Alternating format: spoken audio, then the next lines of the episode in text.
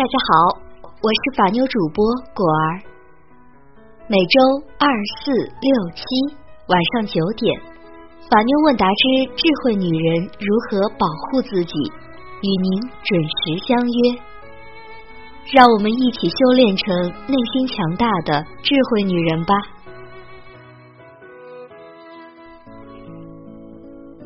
今天节目的主题是。配偶单方将巨款赠与第三者无效，应予以返还。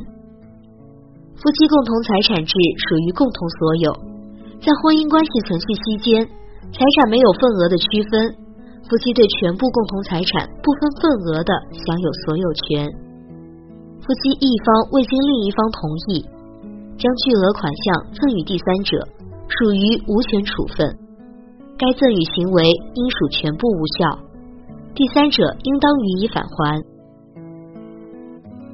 二零一一年七月，张某、王某登记结婚。二零一四年年初，王某与李某相识，后发展为不正当男女关系。自二零一四年四月至二零一五年一月期间，王某多次通过其个人银行账户向李某汇款合计一千二百零七万元。李某返还王某二十七万八千元。后来，张某、王某与李某沟通无果，遂起诉要求李某返还财产一千二百零七万元。案件审理中，李某辩称汇款中含有王某的婚前个人财产，部分汇款为王某个人举债所得，张某、王某无权就该部分款项要求返还。且夫妻双方对共同财产享有平等的处理权，王某有权处分属于自己的财产份额及诉争款项的一半，该部分款项张某、王某亦无权要求返还。对此，王某称其李某的汇款即变为婚前个人财产，亦在婚后赠与了张某，张某、王某均认可举债所得的汇款为夫妻共同债务，由夫妻共同偿还。并确认所汇款项为夫妻的共同财产。法院审理认为，张某、王某对诉争的一千二百零七万元为夫妻共同财产的主张，并不违反婚姻法的相关规定，应予确认。夫妻共同财产制属于共同所有，在婚姻关系存续期间，财产没有份额的区分，夫妻对全部共同财产不分份额的享有所有权。王某向李某某的汇款属于非因日常生活需要对夫妻共同财产所做的重要处理，事前未征得张某的同意，事后亦未得到其追认，故王某对该部分夫妻共同财产的赠与处分行为无效，李某的上诉请求不能成立，依法应予驳回。一审法院认定事实清楚，适用法律正确，判决结果予以维持。让我们来进入今天的分析吧。一、诉争款项是否为两原告的夫妻共同财产？被告辩称，王某的汇款部分系婚前个人财产或个人举债所得，故诉争款项不应认定为两原告的夫妻共同财产，而应为王某个人的债权债务。对此，夫妻对婚姻关系存续期间所得的财产，一般归夫妻共同所有。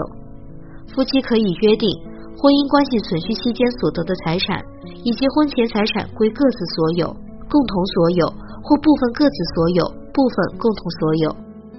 在被告并未提供相反证据证明的情况下，因王某向被告的汇款行为发生在夫妻关系存续期间，即便王某的部分汇款系婚前个人财产，王某将该部分财产婚后赠与张某，亦属于合法有效。张某与王某均明确表示，举债所得的汇款为夫妻共同债务，由夫妻共同偿还，并一致认定所汇款项为两人的夫妻共同财产。两原告对诉争款项为夫妻共同财产的主张，并不违反婚姻法的相关规定，因此诉争款项应当认定为两原告的夫妻共同财产。被告的抗辩意见不应予以采信。二。诉争款项应部分返还，亦或是全部返还呢？夫妻共同财产制属于共同所有，享有平等的处理权。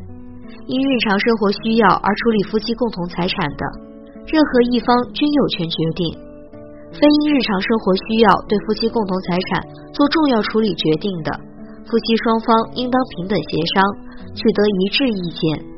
但是，夫妻对共同财产享有平等的处理权，并不意味着夫妻对各自共同财产享有一半的处分权。夫妻共同财产是基于法律的规定。因夫妻关系的存在而产生，在夫妻双方未选择其他财产制的情形下，夫妻对共同财产形成共同共有，而非按份共有。在婚姻关系存续期间，夫妻共同财产应作为一个不可分割的整体，夫妻对全部共同财产不分份额的共同享有所有权。夫妻双方无法对共同财产划分个人份额，在没有重大理由时，也无权于于共有期间请求分割共同财产。本案中，王某在九个月时间内向李某转账汇款一千二百零七万，属于非因日常生活需要对夫妻共同财产所做的重要处理。事前既为征得张某的同意，事后亦为经过其追认。故王某单方将夫妻共同财产赠与他人的行为，应属全部无效。被告取得诉争款项没有合法依据，应当将款项全部返还给两原告。好的，今天的智慧话题就到这里。如果你在情感中遇到任何问题，都可以在下方评论区留言，或者搜索微信公众号“法院问答”，三分钟百分百语音回复你的法律问题。如果想第一时间收听节目，一定记得点击订阅哦。偷偷的告诉你们，果儿的微信号是幺五五八八八七五三二零，有问题也可以微信私聊我啦。